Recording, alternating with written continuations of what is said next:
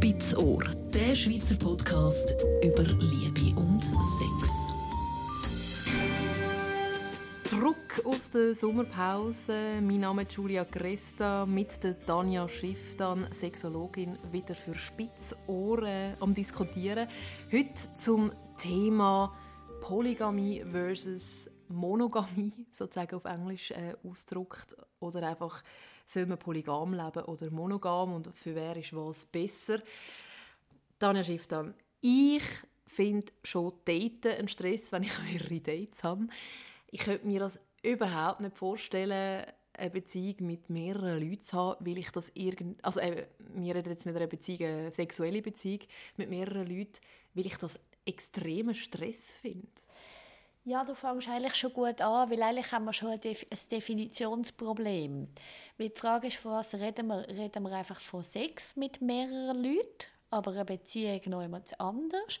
Oder reden wir von Polyamor, wo dann heißt Liebe auch mit verschiedenen Leuten und Beziehung mit verschiedenen Leuten und dann noch Sex oder eben nicht. Also das heißt dort, und das ist eben glaube ich auch die Schwierigkeit, beziehungsweise das ist auch für all die Leute, die sich dem Thema wie stellen, die riesige Schwierigkeit, wie, wie gestaltet man das und wie wendet man was auf. Also das heißt, oder jetzt eben, wie du sagst, für viele Leute ist halt einfach schon daten mega stressig. Aber es gibt eben auch viele Leute, die genau das Gegenteil sagen. Die sagen, ja, Daten ist das Geilste, was es gibt, weil jedes Mal irgendwie sich neu inspirieren lassen von einer Person ist ja auch spannend. Eben, es ist so, für mich ist es jetzt eher ein Stress, für andere ist es cool. Was ist dann der Reiz, um zu sagen, ich möchte polygam leben? Ich tue jetzt mal für den Anfang eben beides in einen Topf. Polygam und Polyamor, tun wir mal für den Anfang ja. beim gleichen landen. Es gibt ja verschiedene Anreize. Also zuerst mal muss, man ein bisschen, muss ich ein böse sein, weil ich denke, viele Leute, die das zwar wollen oder machen, die machen das aus den falschen Gründen. Und dann kommt es auch häufig schlecht raus.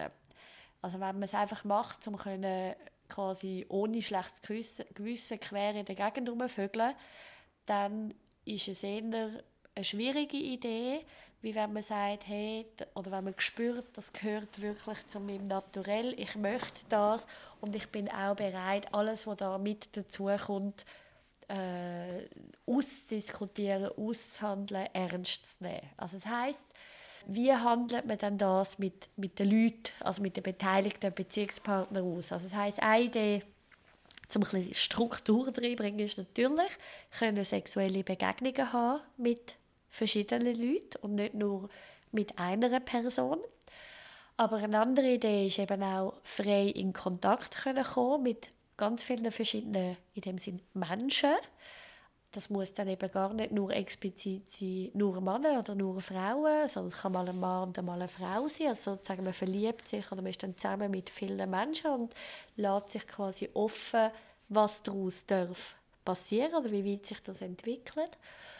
Und dann gibt es Menschen, die dann sagen, ja, mir gibt es eben wahnsinnig viel, weil es meinen Horizont erweitert, weil es aber auch meine Liebesfähigkeit entwickelt, weil es meine sexuelle Fähigkeit entwickelt, weil es mich eigentlich rundum bereichert und herausfordert.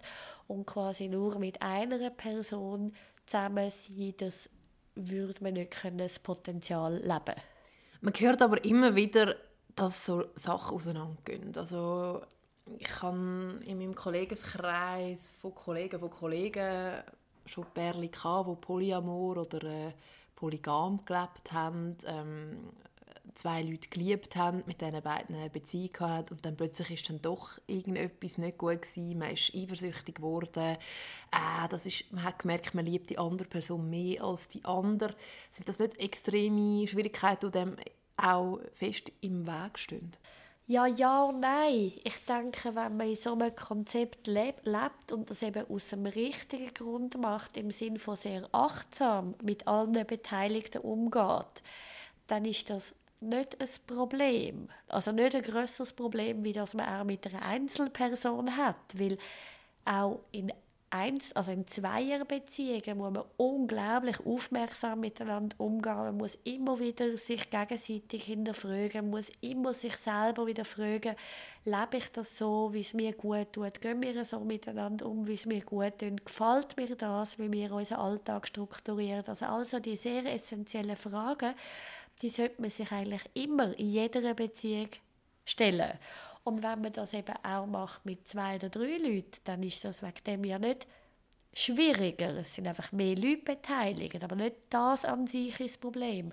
Was häufig zu einem Bumerang wird, dass sich die Leute eben da nicht so aufmerksam Mühe geben oder wie finden, ja, das kommt dann schon gut. Ich weiß zwar, meiner quasi ersten Freundin oder so, die findet das nicht so lesen, aber es kommt dann schon gut, sie gewöhnt sich dann schon daran. Also immer wenn so Gedanken mitspielen, wo irgendetwas mit ein bisschen nicht ernst zu tun hat oder irgendwie nicht mit ganz dranbleiben zu tun hat, dann kommt das schlecht. Aber, oder und, das andere ist dann schon auch, wieso dürfen Beziehungen nicht auch auseinandergehen. Also man darf auch ein Zeitchen probieren und leben und schauen, wie sich das anfühlt und dann immer noch nach einem Zeitchen entscheiden, das ist trotzdem nicht für mich oder die Beziehung tut mir jetzt eben doch nicht gut.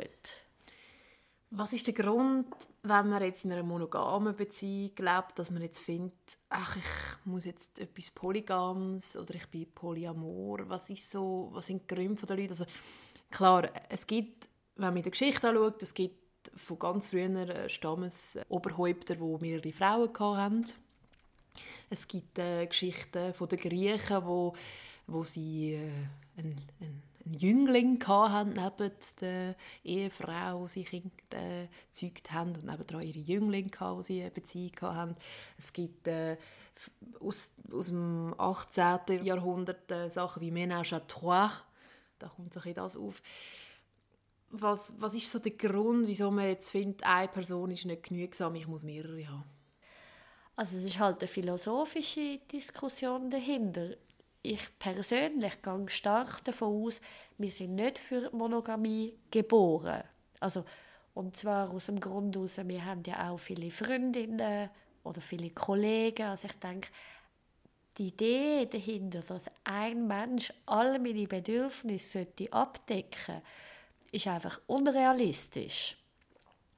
Das heißt, und auch, was es auch zeigt, auch in der Sexualität, wenn ich mich nur genau von einer Person würde angezogen fühlen und die sozusagen 100% von meinem Anziehungscode auf sich müsste vereinen, das ist ja völlig unrealistisch. Also auch das, das stimmt ja hinter und vorne nicht.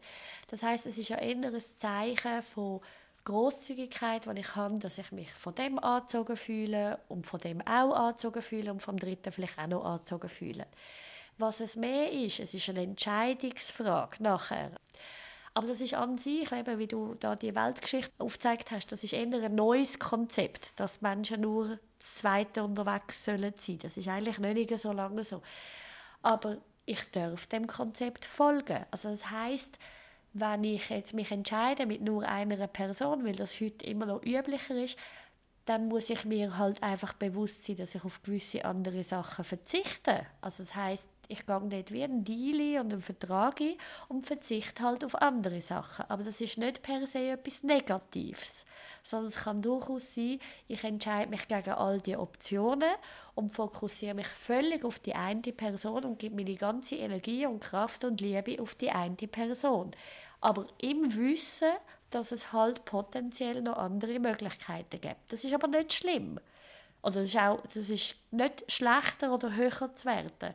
Hanker um Menschen, die sich da entscheiden, nein, ich gehe mehr nach meinem Gefühl oder vielleicht nach der Biologie, da irgendwie mich weiter zu verbreiten, dann ist halt das Entscheidung und die entscheidet sich gegen nur eine 1 zu 1 Entscheidung, also 1 zu 1 Person und haben wieder ganz andere Lernaufgaben, die dann mit dazukommen eben so Lernaufgaben wie äh, mit Eifersucht umzugehen, genau. mit Organisation, würde ich mal behaupten, wenn man mehrere Leute ja, liebt. was auch zum Beispiel dazu kommt, was, immer wieder, was mir immer wieder gesagt wird, ist auch der Punkt zum Beispiel, eben die Organisation ist ein sehr, sehr höchstes Thema, weil wenn man nicht gerade im gleichen Haus oder im gleichen, quasi in einer Kommune lebt, dann ist es einfach logistisch ein, ein wahnsinniger Aufwand.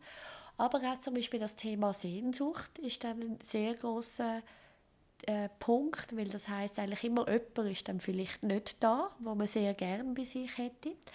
Und was auch immer wieder ein sehr großes Thema ist, ist die Nicht-Akzeptanz der Gesellschaft. Also dass zwar sehr viele Menschen das gerne lesen in der Zeitung und sich gerne quasi Gedanken dazu machen und sich das Maul verreissen oder irgendwie solche Sachen, aber ganz viele solche Paar oder Paar, Paare sozusagen, also einfach die Leute, die zu Mehrten auftauchen, ähm, werden zum Teil richtiggehend angefindet und ausgeschlossen und stoßen dann auf recht viel Widerstand wo, wo ich überhaupt kein Verständnis dafür habe, wieso sich jemand darüber aufregen, wie jemand anders lebt. Also das heißt, dort ist auch ganz viel soziale Kritik, die sehr schwer ist zu ertragen. Kennt man ja nur schon, nur wenn, es um Fremdgehen geht, dann wird es umgetuschelt im Dorf oder es wird dann die Hand äh, vor dem Mund gehalten und denkt so, ui, ui, hast du gesehen, ui, ui. Also man muss, um das mal zusammenfassen, sich überlegen, will man einfach Sex mit anderen, will man mit anderen eine Beziehung haben. Wie will man das gestalten? Macht der Partner mit? Kann man mit Konsequenzen rechnen? Kann man auch mit dem Stempel, wo man ja überkommt in der heutigen Gesellschaft immer noch? Oder zumindest äh, das, was möglicherweise von außen her auf einem zukommt, egal ob schon definitiv, aber nicht. Aber dass es Reaktionen gibt, ist sicher so. Wenn man sich so Sachen überlegt, dann steht der Art von Beziehung nichts im Weg. Ja, außer eben all die Sachen, die du jetzt gerade gesagt hast, weil das sind keine viele Sachen, die da auf einem zukommen. Und etwas, was du noch nicht gesagt hast, was ich schon matchentscheidend finde, ist, warum wollte ich das? Also das heißt, eben Gründe sind wichtig. Wollte ich es, weil mein aktueller Partner mich sexuell nicht erfüllt? Oder weil der gewisse Sachen nicht machen will und ich den Eindruck habe, ich habe das Anrecht auf die Erfüllung von all meinen Bedürfnissen? Oder wollte ich es machen, weil der Partner mich eigentlich gerade maßlos ärgert und ich wollte dem eins auswischen? Oder liegt es daran, weil ich eigentlich zu viel Angst habe, mich auf einen Partner einzulassen und mich dem vollständig zu öffnen, weil der könnte mich ja wieder verlassen. Ich könnte jetzt die Liste endlos weiterführen, aber das heißt, was immer schlecht ist, ist, wenn man weg von etwas gehen will. Also ich mache es, weil das und das und das dort negativ ist sondern immer hinzu. Also im Sinne von, ich will mir das aussuchen, ich will das ausprobieren, weil mir das gefällt, weil mich das interessiert. Und dort muss man sehr viel Selbstreflexion haben.